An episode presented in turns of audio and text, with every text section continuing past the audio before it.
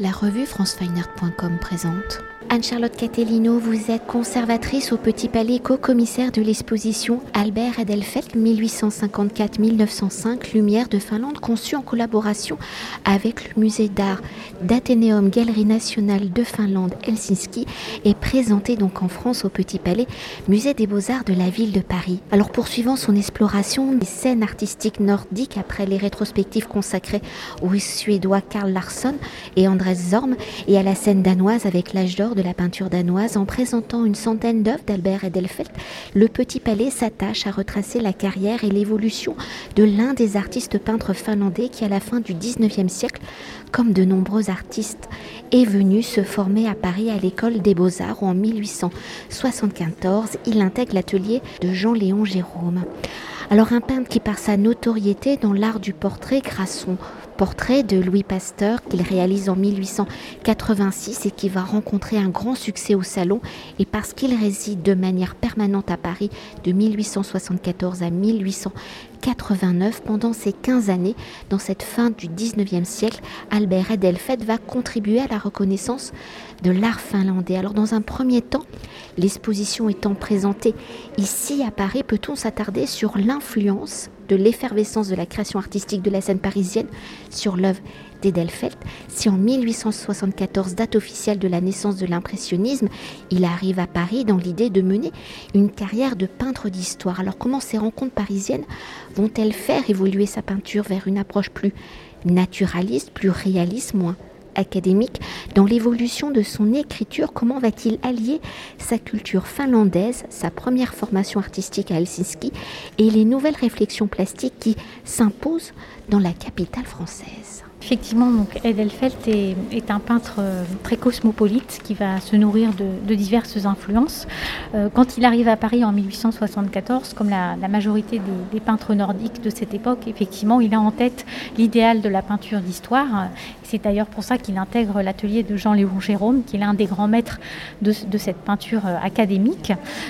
donc, il va présenter pendant trois années au salon des peintures typiquement typiquement euh, ancré dans ce genre euh, historique, notamment sur des sujets euh, tirés de l'histoire scandinave. Mais son son style euh, et son approche va, évoluer finalement assez rapidement grâce à sa rencontre avec Jules Bastien Lepage, euh, donc euh, cette figure majeure du, naturalisme de la peinture française, qu'il va rencontrer en 1875. suite, à cette, rencontre à la fois amicale et esthétique, l'art d'Elfeld va évoluer vers ce qu'on appelle aujourd'hui une peinture plénériste, c'est-à-dire une peinture qui privilégie l'étude de, de la lumière et l'observation de la nature. On pourrait qualifier ce, mouvement comme une voie du juste milieu entre le réalisme et l'impressionnisme. On sait aussi que Edelfelt a, côtoyé, euh, a fréquenté les, artistes impressionnistes. Il a vraisemblablement été intrigué par cette nouvelle peinture extrêmement audacieuse. Euh, on, voit dans certains de ces tableaux une influence euh, des impressionnistes, notamment par les cadrages, par les thématiques, euh, ces scènes de la vie moderne, ces scènes de, par exemple, de jeunes filles en barque. voilà, le, jardin du Luxembourg, bien sûr, son tableau, son grand tableau parisien. mais on ne va pas jusqu'à avoir l'audace de la touche impressionniste ou des coloris extrêmement acides que l'on peut trouver, voilà, chez Monet, Renoir ou Sisley. donc donc voilà, il y a une, espèce d'ambiguïté euh, de, la part des Elfels vis-à-vis des impressionnistes. On, est sûr qu'il les a regardés. On, voilà, on voit que certains tableaux euh, en sont imprégnés, mais euh, ils ne cautionnent pas toutes leurs audaces. Et quand vous parlez peut-être d'audace, de cadrage, en regardant certaines de ces œuvres, on est aussi au moment de la naissance de la photographie. Est-ce que on sait si ce nouveau médium l'a influencé dans des cadrages, avec, euh, surtout sur, sur personnages avec des postures euh, pratiquement dans le vif de l'action pour certains. Tout à fait. Euh, Edelfelt euh, était quelqu'un de, très curieux et on sait euh, effectivement qu'il n'était pas du tout hostile à, l'art de la photographie. Et d'ailleurs, il l'a même, utilisé comme, méthode de travail, tout comme, son confrère Pascal Dagnan-Bouvray, un autre peintre naturaliste français qui l'a beaucoup influencé et avec qui il a été très lié jusqu'à la fin de sa vie. donc, il, a utilisé la, photographie dans sa, méthode de travail. On a par exemple des photographies qui mettent en scène euh, voilà, des modèles qu'il fait poser dans son atelier pour ses, grandes compositions. Donc voilà, sur certains tableaux, il y a, cette mixité entre une peinture de plein air, on sait qu'il va, étudier vraiment sur le motif, mais parallèlement, il fait aussi des recompositions en atelier en faisant poser des modèles et en s'aidant aussi de la photographie. Et justement, hein, pour revenir au portrait, durant ces 15 années de vie de création parisienne, le portrait va prendre une place essentielle hein, dans l'œuvre de où le genre représente la moitié de son catalogue raisonné. Alors si le portrait de Louis Pasteur va lui permettre une reconnaissance internationale, comment Edelfelt capte-t-il la personnalité de son modèle pour le retranscrire le plus justement sur la toile, par la manière dont Edelfelt perçoit la personnalité de ses modèles, comment dresse-t-il un portrait social de ses contemporains? Alors, euh, effectivement, Edelfelt va, très vite se, distinguer dans l'art du portrait euh, pour plusieurs raisons. Déjà, sa grande acuité euh, psychologique. Hein, il arrive à, retranscrire vraiment l'essence du modèle, mais aussi dans l'intérêt qu'il va porter aux accessoires et aux costumes dans, lesquels il met en scène justement ces modèles. Et pour ce, justement, pour ce type de portrait, on a, les historiens de l'art ont, ont évoqué le terme de portrait de milieu en fait, où le, voilà, le modèle est mis en scène dans son environnement euh, avec les accessoires qui le, qui le caractérisent. Et c'est effectivement le portrait de Louis Pasteur en est euh, l'œuvre la, plus emblématique. Mais on le voit aussi euh, dans l'exposition, par exemple, à travers ces, portraits de, parisiennes, ces jeunes femmes voilà, qui sont mises en scène devant des, tentures japonisantes ou avec des accessoires, par exemple un éventail japonais. voilà, donc il y a vraiment ce, goût de, l'accessoire, ce goût des belles matières, des textures qui vient renforcer encore l'acuité psychologique dont il fait preuve dans la restitution de ces modèles. Et d'ailleurs, est-ce qu'on pourrait s'attarder sur ce tableau de Louis Pasteur qui lui permet une certaine renommée? Est-ce que vous pouvez essayer de nous le décrire? Parce qu'il y a aussi, il n'y a pas seulement le portrait, enfin le visage, mais il y a aussi ce point lumineux vers l'élément qui est peut-être au milieu de la recherche. Tout à fait, euh, il y, a, presque une dimension symbolique, effectivement, puisqu'on a, on a cette, lumière qui vient auréoler euh, le savant. Donc, on a beaucoup parlé pour Pasteur de, saint laïque. Hein, voilà. Et effectivement, là, il est, représenté au moment de la révélation, quelque part, euh, voilà, cette, révélation du, vaccin contre la rage. Donc, la lumière ici joue un rôle extrêmement symbolique.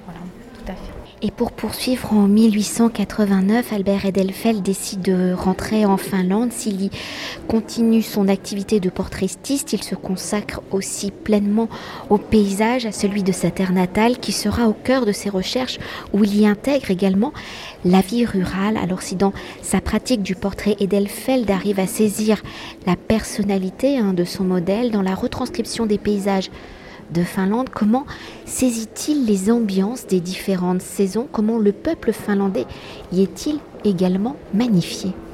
Alors, il y a chez Edelfelt une vraie empathie vis-à-vis euh, de ces modèles que l'on voit euh, notamment dans ses représentations euh, du peuple finlandais, et des représentations d'enfants aussi. et puis, alors, concernant le paysage, c'est un peu paradoxal, mais c'est quelque chose qu'il a pratiqué assez tard finalement dans sa carrière, mais avec une, vraie maestria. et effectivement, ces, paysages vont vraiment mettre en scène l'essence même de, la Finlande, hein, avec des paysages qui sont composés avec un premier plan lacustre, et puis après donc un, arrière-plan avec des forêts de, conifères, et puis une lumière euh, souvent crépusculaire. Il s'intéresse plus souvent euh, aux fins de journée qu'à la lumière de l'aube. Ça, c'est vrai, c'est une, de ses caractéristiques. Il y a aussi dans ces paysages une, influence de, l'art japonais, notamment les estampes japonaises, qui est intéressante à, noter. Euh, l'art japonais, il l'a découvert euh, au moment de l'exposition universelle de 1878. voilà, donc c'est, une influence qui va ressortir sous différentes formes, hein, comme je le disais, à la fois par des motifs, que ce soit un éventail japonais, un paravent japonais dans ses portraits parisienne et également voilà, euh, dans ces formats de tableaux, par exemple un, paysage au format vertical, dans ces grands aplats de couleurs qu'on peut voir notamment sur la vue sur Aiko, ce grand paysage qu'il a présenté euh, dans le cadre du pavillon finlandais à l'exposition universelle de 1900.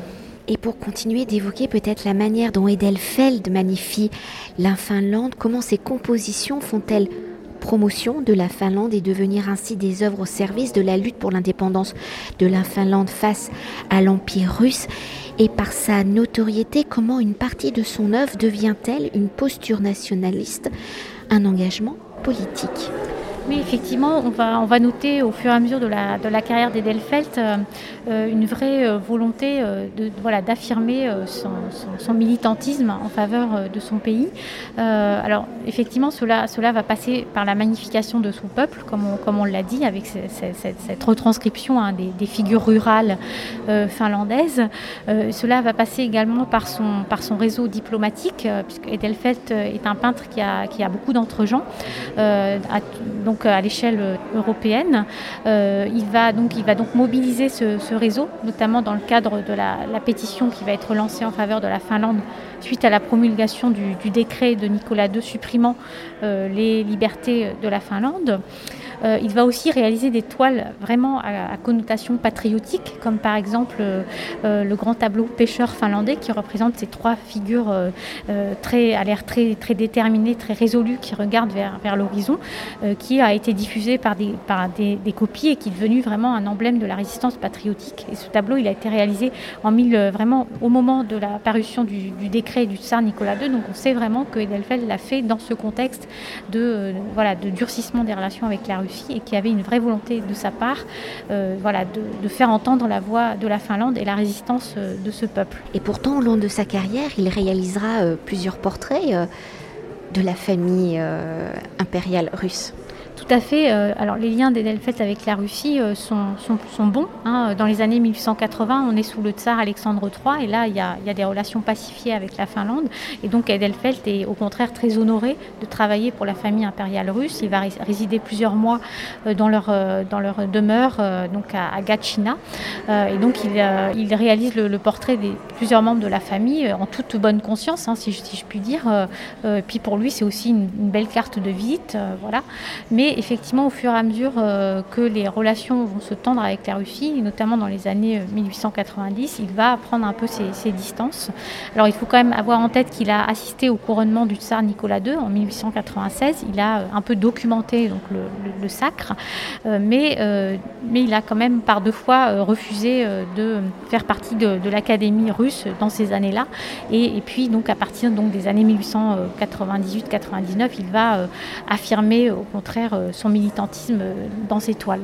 Et peut-être pour conclure notre entretien, pour mieux appréhender justement l'œuvre de l'artiste, sa construction, sa notoriété, comment avez-vous articulé l'exposition? Comment les neuf chapitres, avec son épilogue, y dévoilent-ils son rapport particulier à la famille, à son pays? Alors effectivement, euh, il me semblait intéressant d'avoir une structuration euh, plutôt thématico-chronologique, euh, à la fois pour montrer ses évolutions, mais aussi pour montrer les grands jalons de, sa carrière qui sont étroitement liés finalement justement à la vie politique de son pays, au contexte historique, artistique, culturel. voilà, donc c'est pour ça qu'on a essayé de, faire ce, parcours qui, qui, montre aussi ses allers-retours voilà, permanents entre Paris et, la Finlande.